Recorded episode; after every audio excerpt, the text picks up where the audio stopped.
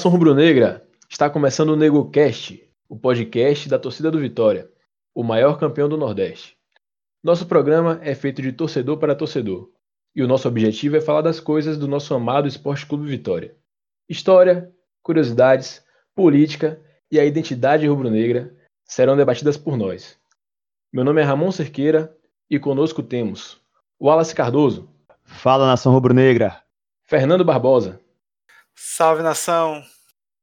Também compõem a nossa equipe, mas não estão presentes na, no dia de hoje, Leandro Santiago e Davi Oliveira. Para o programa de estreia, preparamos jogos inesquecíveis do nosso Esporte Clube Vitória. Nós vamos trazer nossas impressões de como foram algumas partidas aqui inesquecíveis. Uau, você preparou qual jogo pra gente? O jogo que eu preparo, eu tenho dois jogos inesquecíveis, né? O meu, o meu primeiro jogo inesquecível é o meu primeiro jogo no Barradão, o primeiro jogo que eu fui assistir do Vitória, que assim não foi uma grande partida, confesso, mas é marcante para mim, na minha memória, por ser o primeiro, a primeira vez que eu fui ao Barradão, foi em 2008, Vitória e Santos 1 a 0, na época ainda, né, que o Vitória não respeitava ninguém no Barradão. Ô, oh, saudade. 1 a 0 com gol de Dinei. Eu lembro assim em detalhes dessa partida porque foi minha primeira partida no Barradão. Mas o meu jogo assim mais memorável do Vitória foi o 7 a 3 no Bavi. Eu estava, foi o único jogo que eu me recordo assim que eu fui na torcida visitante, então tem, foi toda uma experiência assim, né? Enfim, a forma com, como as coisas foram acontecendo, acho que é, a gente estava bem otimista para esse jogo, sim, estávamos depois do 5 a 1 e tal, mas ninguém imaginava que viria uma outra goleada da forma que aconteceu, né? O Vitória abriu 3 a 0 antes da metade do primeiro tempo. E aí foi muito engraçado porque eu lembro que no finalzinho do primeiro tempo, o Bahia diminuiu, e aí no início, logo no iníciozinho do segundo tempo, o Bahia fez diminuiu novamente, né? O jogo ficou 3 a 2 E aí a torcida do Bahia ficou naquela agonia, não, vamos virar, o Bahia é o time da virada, e aí logo depois Dinei fez o quarto gol do Vitória, e aí o resto da história todo mundo já sabe. Dinei ficou on, né? Sim, cabeça de rolão. Saudade. Depois do 5 a 1 teve um 2 a 1 que foi o nosso primeiro Bavi de mando de campo na Arena Fonte Nova, né? Também a gente também ganhou. Então nas finais já chegamos com expectativa altíssima. Esse do 2 a 1 ficou conhecido como Bavi das Cachirolas, né? Revolta das Cachirolas. Revolta das Cachirolas. 2013 foi um ano histórico, né? É inclusive interessante que para a final o público, o, o, mando do primeiro jogo era do Bahia, já que a gente teve a melhor campanha da, do Campeonato Baiano. E o público foi baixo. Nossa torcida esgotou o nosso setor. E se a gente olhar nos vídeos, né, no vídeo do jogo de hoje em dia, a gente pode olhar no YouTube, por exemplo, e a gente vai ver que tinha pouca torcida do Bahia. Sim, sim, sim. E ao longo do 7 a 3 você tá falando, né? Isso, exato. Sim, e ao longo do.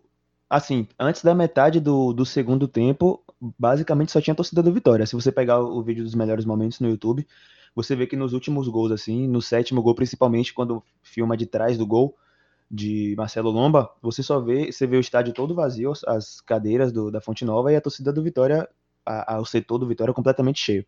É, eu vou, vou, falar um pouco sobre como eu vi esse jogo pela TV, né? Você falou que o estádio estava vazio, mas assim, a câmera pegava torcedores do rival chorando, assim, copiosamente, cara. E, tipo, você já tava alegre com o resultado. Quando via isso, parecia mais um gol, sabe? Você, ah, chora mais, não sei o que foi, tipo, muito engraçado, velho. Sim, e a, a, a saída do estádio foi muito boa, porque tinha, tem todo aquele rolê, né? Principalmente porque tava no ano que em breve ia ter Copa das Confederações, então tudo estava no auge do padrão FIFA. Então, os níveis de segurança estavam altíssimos. E aí eu lembro que a torcida visitante só podia sair acho que 40 minutos depois. E aí os, os jogadores ficaram fazendo uma festa no gramado com a torcida e tal. E tipo assim, na hora que a gente saiu, que finalmente liberou a torcida do Vitória, não parecia que tinha rolado um jogo do Bahia, não tinha um torcedor do Bahia ali perto da Fonte Nova do DIC, tá ligado? Tava um clima de, de velório, assim, por parte deles, um ou outro que passava, e uma festa total da torcida do Vitória. Foi um dia muito bom, velho. Foi um dia muito Vitória bom. Bola vem pra Marquinhos, dominou, cruzou, Dinei! Procurou! Procurou! pedir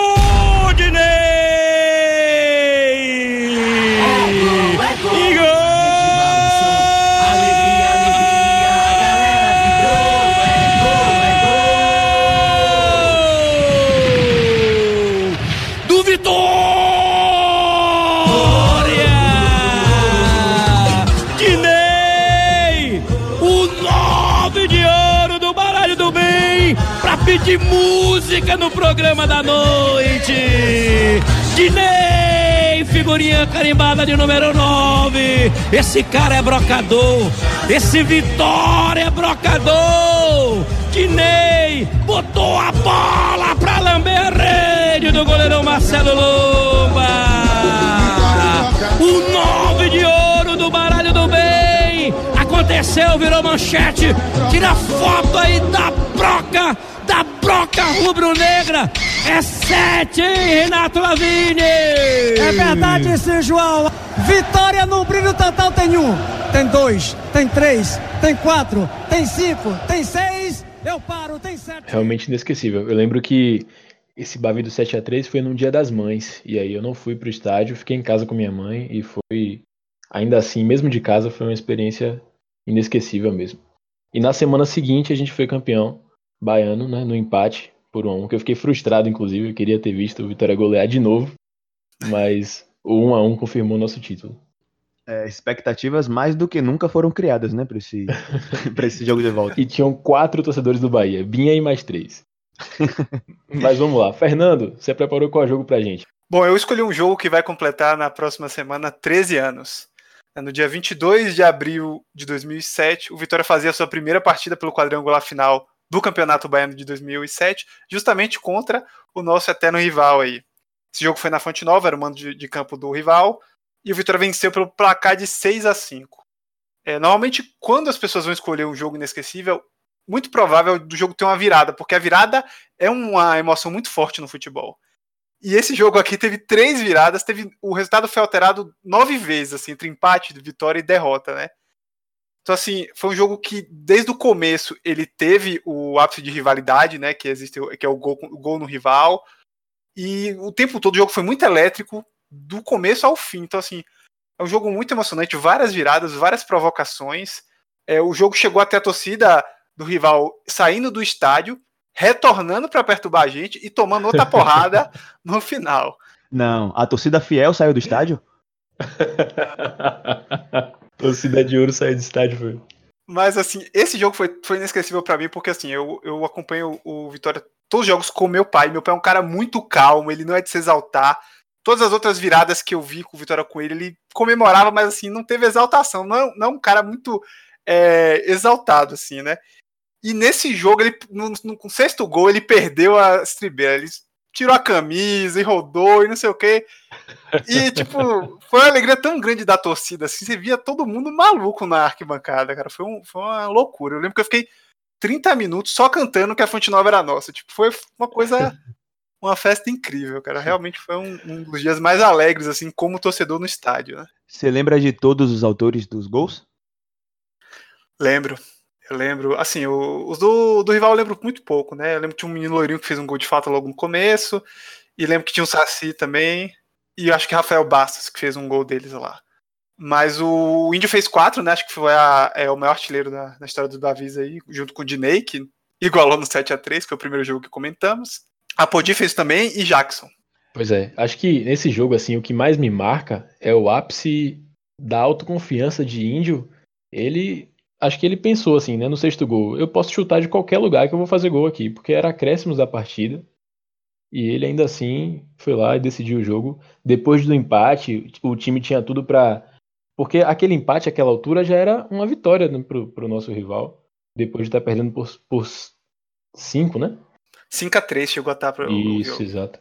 É aquela cesta de três no, no, no, último segundo do último quarto, né? Exatamente. É, o, o jogo foi muito louco. O rival abriu 1 a 0 o Vitória virou para 2 a 1 o rival virou para 3 a 2 aí foi pro intervalo. Aí o Vitória voltou e virou para 5 a 3 o rival empatou em 5 a 5 e o Vitória matou o jogo, se não me engano, aos 47 ou 48, 6 a 5. Arrancou o Vitória, bateu no gol,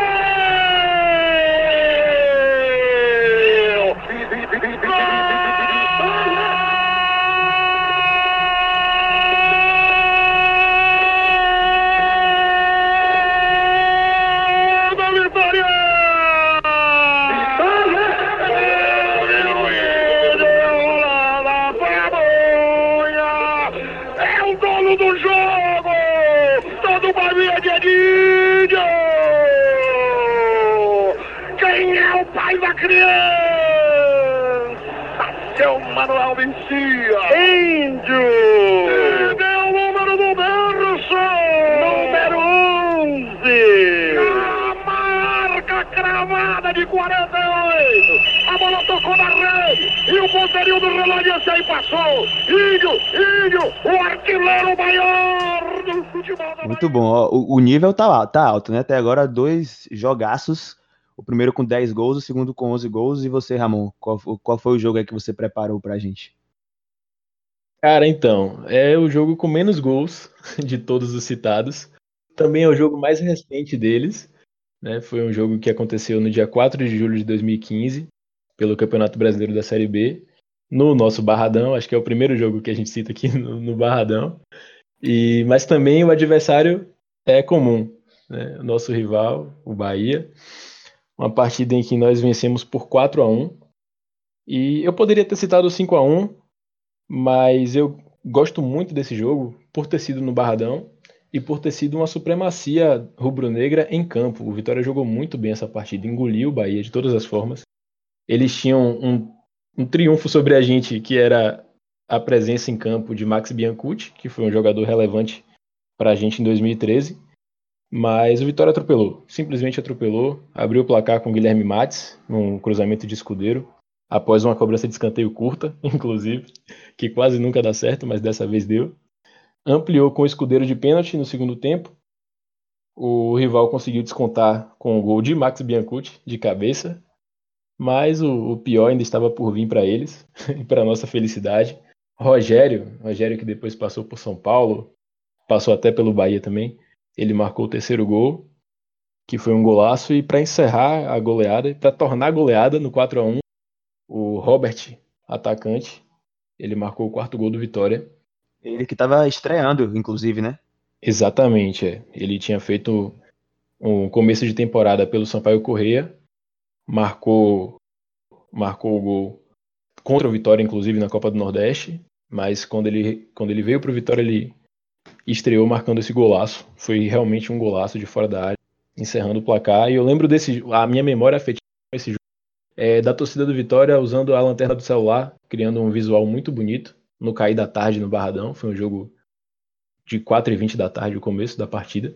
E foi muito inesquecível, assim, essa, essa partida. Vocês estavam? Assistiram? Esse eu assisti pela TV. E se eu não me engano, esse gol de Robert foi o primeiro toque na bola dele, com a camisa do Vitória. Ele tinha, assim, era a estreia dele pelo Vitória.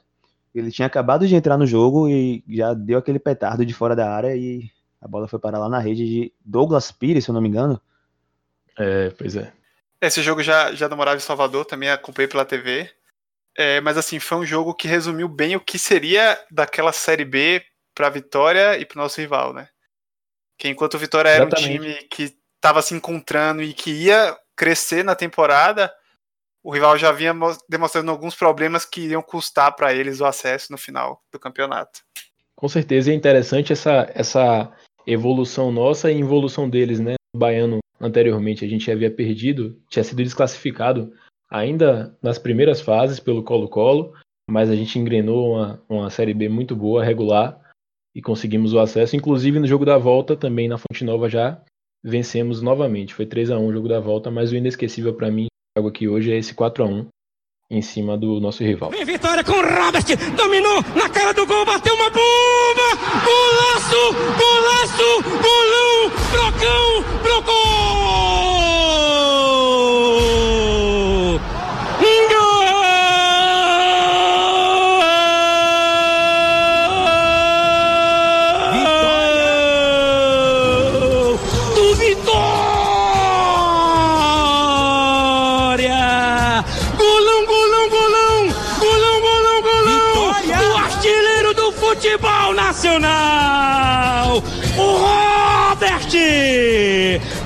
Da esquerda pra direita, mandou-lhe um canudo pro goleirão Douglas Pires. Quando pulou, não achou. A bola já estava lambendo a rede, lambendo a rede do goleirão da equipe do Bahia. Robert! O 18 do baralho do bem! Aconteceu? Virou manchete. Tira foto aí, Anderson Matos! O cara é artilheiro, meu irmão.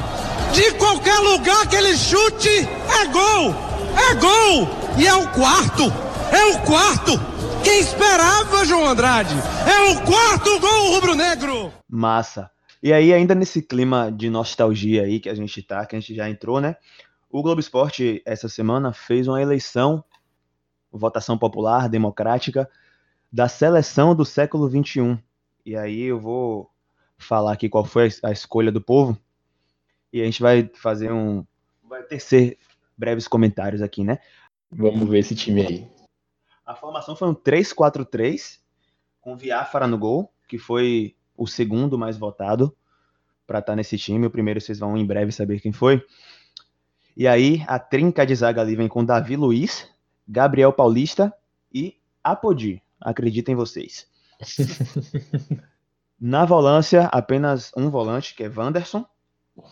E parece que não foi tanta unanimidade assim, não. Ele teve poucos votos em relação aos outros. Foi o menos votado para estar no time. E aí no meio vem Escudeus, Leandro Domingues e o nosso mais votado, Ramon Menezes, com mais de 2 mil votos aqui praticamente uma unanimidade para estar tá nesse time. E o trio de ataque é formado por Elkerson, Aristizabal, Aristizabal e Dinei. Vamos aos comentários agora. Me espantou, alguns nomes me espantaram aí, acho que, que as pessoas levaram um pouco também da, da carreira de Davi Luiz, por exemplo, no exterior, para dentro da história do clube. Apesar dele ter feito uma ótima Série C em 2006, é, ele e foi um bom jogador no Vitória, não estou dizendo que ele não foi, mas eu acredito que tem jogadores que representaram mais a camisa. O próprio Sandro, que jogou com ele, jogou aqui em 2007 também, acho que, que até representou mais a camisa do Vitória do que ele. É, o próprio Adailton em 2004, mesmo tendo sido naquele feito parte daquele elenco que teve problemas e tal, eu acho que, que representou um pouco mais até por jogar campeonatos de mais alto nível.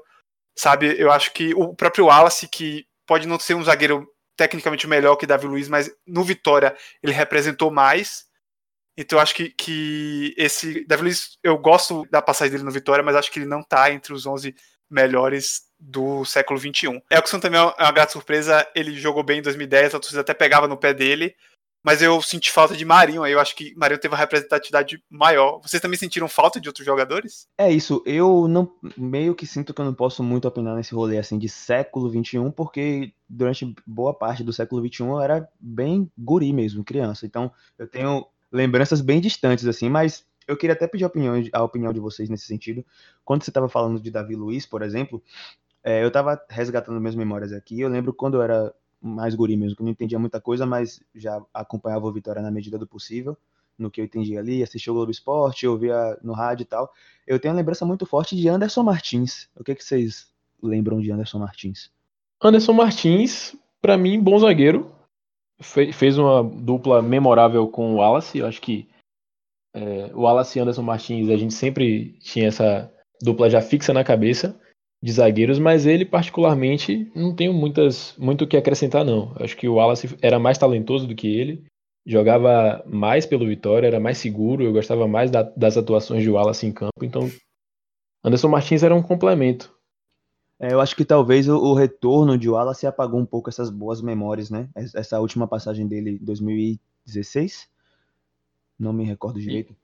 Acho que apagou, enfim, prejudicou um pouco a boa imagem, a boa, a saudosa imagem que a torcida do Vitória tinha sobre ele.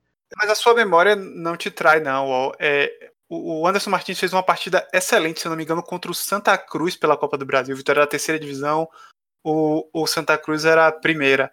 E ele fez um jogo grande na Ruda, não lembro o resultado agora, mas as pessoas diziam que ele era melhor que, que Davi Luiz até. Só que ele se lesionou, e aí não teve oportunidade naquele ano, e, e Davi Luiz é, teve a sequência, fez uma ótima Série C e foi vendido. É assim, essas listas, voltando ao, ao tema da lista aqui, essas listas populares elas são curiosas porque elas trazem outros fatores, como, como memória, que são que vão para além do desempenho do jogador em campo especialmente com as cores da, do Vitória, né? Então, primeiro que esse time em campo ele não renderia, ele ia perder as partidas. Dois zagueiros, um volante pela um, um lateral pela direita, nenhum pela esquerda, só um volante, três meias ofensivos, três atacantes. Então, é difícil desse time jogar. e dar certo, mas eu senti falta nessa lista de Marinho, porque ele, na verdade, foi a peça principal daquele time que permaneceu na primeira divisão em 2016. Então, era aquela coisa, né? Toca no Marinho que é gol. Então, talvez ele tenha sido o jogador que eu melhor vi atuando pelo Vitória. Ramon Menezes está bem representado aí como maior votação? Acho que sim, né? Acho que tem bastante história. Sim, sim. O que me espanta um pouco é o Wanderson não estar com uma, uma unanimidade, assim, com uma, um número de votos tão alto quanto o dele. Eu, eu achei, particularmente, que Wanderson também seria uma, teria uma, o mesmo nível de unanimidade. Mas Wanderson teve menos da metade dos votos de Ramon Menezes. E uma ausência que vocês é, notaram aí? Neto Baiano? Ah, eu gosto dele, mas não tem, não tem chance nesse, nesse, nesse ataque, não. É, eu particularmente não, não lembro, não tenho memória do Aristizábal. Então acho que na minha seleção talvez eu não lembro, eu não, não cheguei a ver quando essa votação estava tava aberta ainda. Então não sei quais eram as opções que tinham e tal. Mas, inclusive, Aristizábal está como o mais votado entre os três, né? Dinei teve 992 votos, Elkerson teve 1080 e Aristizábal 1214. Então, parece que dos três, ou das opções, o Aristizábal realmente é o que mais mexeu aí com o imaginário do torcedor rubro-negro, né?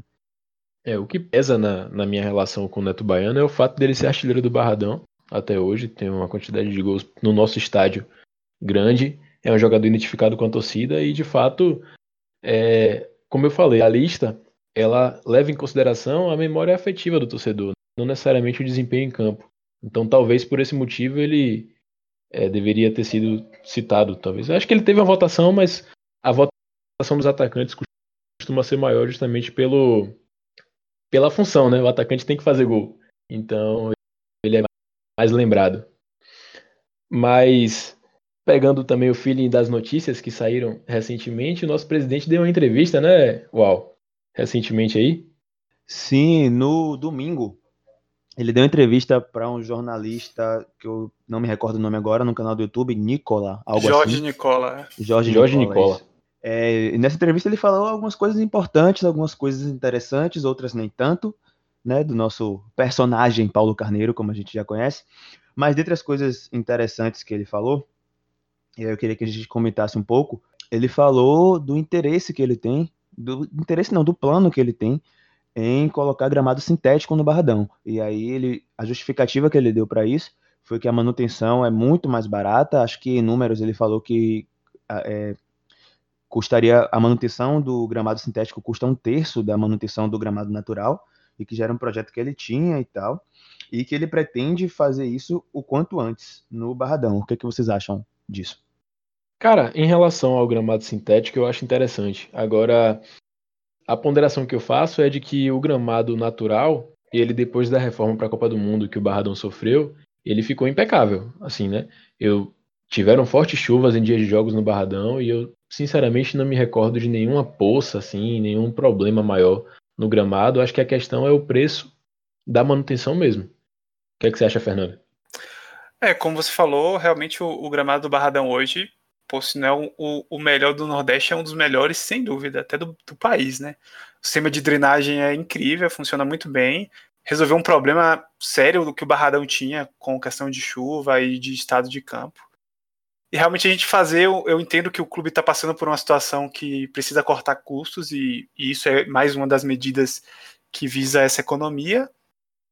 Mas, é isso que a gente comentou aqui, uma intervenção no campo pode causar um, um prejuízo aí, não sei, o, o, a grama sintética pode causar algum problema, mas assim, eu acredito que eles estejam fazendo estudos técnicos para isso. Não vai ser uma coisa, acordei hoje e vou botar a gramado sintético porque vi um jogo do Atlético lá e achei bonito. Nunca se sabe, viu? Eu não arriscaria dizer eu que espero não que não seja isso. Eu também não Mas duvido, não. eu acho que é interessante a gente observar também que a mudança para o gramado sintético pode interferir diretamente no desempenho em campo do Vitória porque os jogos em, grama sintética costumam ser mais corridos e a, casa um pouco com a característica que a gente gosta de observar no, no time do Vitória, especialmente dentro de casa, que é a ofensividade, que é o jogo rápido, a transição rápida para o ataque, geralmente surpreendendo os adversários. Então, talvez colabore com o modo que o nosso time joga. É, eu ia falar um pouco nesse sentido também, né? Que além de, para além de interferir em termos financeiros na vida do clube vai interferir diretamente no futebol. E aí vai caber a, a Geninho e aos próximos treinadores é, transformar esse gramado sintético em um aliado do Vitória, né? E que o Barradão talvez talvez seja a chave que precisasse virar para o Barradão voltar a ser o Barradão que põe medo nos em todos os adversários que vinham enfrentar o Vitória. E aí eu acho que só o tempo vai dizer se realmente vai funcionar nesse sentido do futebol. Eu espero que no sentido financeiro, que não seja uma aposta, né? Que seja uma coisa realmente baseada em estudos técnicos e que realmente vá ajudar a acalmar a vida, a, a conturbada vida financeira do clube. Mas espero também que no futebol seja algo positivo. Uau, tiveram mais declarações de Paulo Carneiro relevantes aí nessa entrevista? Tiveram. Eu não assisti a entrevista toda, eu peguei já na, na, na segunda metade da live, mas uma das coisas que eu gostei do, do que ele falou foi sobre o lançamento do uniforme do Vitória. Ele, algum torcedor que estava acompanhando perguntou se haveria lançamento de uniforme nesse ano. Ele confirmou que haverá em maio, como sempre, mas ele demonstrou a insatisfação de Paulo Carneiro, né? Demonstrou sua insatisfação com esse lançamento dos uniformes do Vitória sempre no mês de maio. Falou que na visão dele isso não faz sentido e que é uma coisa que ele pretende mudar, se possível, já para a próxima temporada de 2021, onde os uniformes seriam lançados em janeiro. E aí, a partir disso, isso, se tornaria uma regra no Vitória, né? Que é um pedido que eu, pelo menos, percebo em grande parte da torcida, que os uniformes sejam lançados no início do ano. Até porque eu, particularmente, também não vejo sentido. A gente costuma lançar o uniforme na metade da temporada, e aí utiliza o uniforme no restante da temporada em que o uniforme foi lançado e durante metade da temporada seguinte. Então não faz muito sentido, até em termos de patrocinador, de contrato. Eu acho que essa realmente vai ser uma mudança positiva. Não sei qual a opinião de vocês. O clube ganha uma nova janela, né? O clube ganha a janela da galera que tá com o 13 terceiro ali pronto para gastar. Com certeza. É, eu acho que o uniforme sendo lançado, o kit, né, o enxoval do clube, do time, sendo lançado no final do ano, um pouco antes do Natal, pode entrar como opção aí nesse sentido. E em relação a a, a temporada, o time jogar com o uniforme a temporada inteira, fica até fixado na memória do torcedor, porque o time às vezes é campeão baiano com o uniforme e disputa o brasileiro do mesmo uniforme. Então não sei se sou, sou eu só que reparo isso, mas isso é uma coisa também significativa, né? É também uma possibilidade do clube criar estratégias diferentes para comemorar o aniversário e não ter apenas o, o lançamento do, do enxoval, do kit de jogo, mas sim pensar em possibilidades de eventos para a torcida, de congregar os sócios, né? O Carneiro tanto fala, tanto tenta enaltecer os sócios e a importância de se tornar um sócio torcedor. Então, talvez esse momento do aniversário do clube seja uma ótima oportunidade Sem de dúvida. trabalhar com Seja com você a ressurreição do Vitória, né? Sócio torcedor. Mas a gente ainda vai falar muito aqui, esse é, só, esse é apenas o nosso primeiro episódio do NegoCast. A gente vai falar muito sobre a comunicação do Vitória, sobre o sócio torcedor do Vitória. Mas calma, que isso é tema para outros episódios. Ainda falando sobre Paulo Carneiro, tiveram algumas, algumas declarações do que eu peguei na live que eu achei um pouco desnecessárias, né? Mas aí faz parte do combo Paulo Carneiro, também vem o, o personagem folclórico. Por exemplo, uma das, das polêmicas declarações que ele deu foi que ele não vê no Bahia nenhum jogador atualmente que chegue no Vitória como titular. O que, é que vocês acham disso? Aí sou eu com o microfone, né? Não, é, não pode ser o presidente do Vitória. Se sou eu com o microfone, eu digo isso. Agora, pô, o presidente do Vitória não tem que ficar procurando. Ele chegou a falar de que jogador do rival deveria ir pro campeonato de Master, que fulano não deveria ser nem é, porteiro, não, não, contratava nem como porteiro. Quer dizer, são tipos de coisas que, que não vão agregar em nada e que vão só é, botar a provocação pro, pro elenco rival, entendeu? Eu, eu, entendo ele querer defender o nosso elenco, falar que não precisa de ninguém do rival, tudo bem, a, a opinião dele, mas desmerecer jogadores do rival eu acho que, que não é necessário. Ele, como presidente, melhor evitar esse tipo de, de declaração. Pois é, cara. É uma coisa que eu, como torcedor, não falaria porque não é verdade, entendeu? A gente. Eu, eu compreendo a importância do personagem Paulo Carneiro, mas certas declarações como essa, por exemplo, simplesmente não agregam em nada só fazem deixar o meme pronto para se, por exemplo, né, Deus nos livre e guarde a gente ter uma derrota maior é, em frente a, ao nosso rival, porque, sinceramente. É, só serve para isso mesmo. Esse tipo de declaração não, não acrescenta em nada. É, eu também não, não consigo entender qual é a vantagem desse apego, né? Era uma, uma entrevista com o presidente do Vitória, sobre o Vitória. Tinham muitas perguntas pertinentes sendo feitas pelos torcedores do clube, sobre o clube, sobre a vida financeira do clube, sobre os planos, né, sobre é, como o clube está lidando com esse momento de crise mundial. E, no entanto, ele sempre faz questão de arranjar um espaço para ficar cutucando o, time, o, o rival, para ficar provocando. Eu, eu, particularmente, acho bobo, acho desnecessário mesmo. Acho que tem coisas mais importantes para serem tratadas e é muito mais positivo você trabalhar essa identificação com o torcedor do clube do que trabalhar a antipatia pelo rival. Com certeza. E essas coisas relevantes a serem tratadas, nós com certeza trataremos aqui nesse espaço que a gente está criando para a torcida do Vitória, para a gente poder debater os assuntos do nosso clube. Por hoje, vamos às considerações finais. Fernando, muito obrigado. Eu que agradeço a participação aí, né, nesse primeiro NegoCast. É, mandar um salve aí pra galera, Vitor Candango, espero que vocês estejam acompanhando esse piloto aí. E é isso, galera. Muito obrigado. Até a próxima aí. Falou. Esse espaço é nosso. Wallace. Valeu, galera. Agradeço também, né? É um projeto que nós, como torcedores, sentíamos falta mesmo de um canal onde pudéssemos falar como torcedor e para torcedores, falar sobre um assunto em comum, sobre o clube que a gente ama, que a gente escolheu ou não escolheu, né? Que a gente foi designado a torcer por alguma força maior e que é um, um, um assunto que nos une, que temos coisas em comum para conversar, para compartilhar, para se indignar, e acho que esse espaço foi criado justamente para isso. Então, você, torcedor que está ouvindo também, sinta-se à vontade para fazer parte do NegoCast diretamente, ouvindo, mandando seus feedbacks, suas opiniões e, claro, compartilhando o nosso programa. Muito obrigado. Show de bola. Gostaria de mandar um abraço aqui ao pessoal da Frente Vitória Popular, que foi o local onde a gente se encontrou, né? E chegamos a esse objetivo comum em criar esse conteúdo, né, que sem dúvidas tem a possibilidade de ser mais um canal de comunicação para a torcida do Vitória. Então, agradecer a você que acompanhou até aqui, pedir que continue conosco nos próximos. E por hoje é isso. A direção desse programa foi de Leandro Santiago, a edição fica a cargo de Fernando Barbosa. Um forte abraço, até a próxima. Pega, Leão!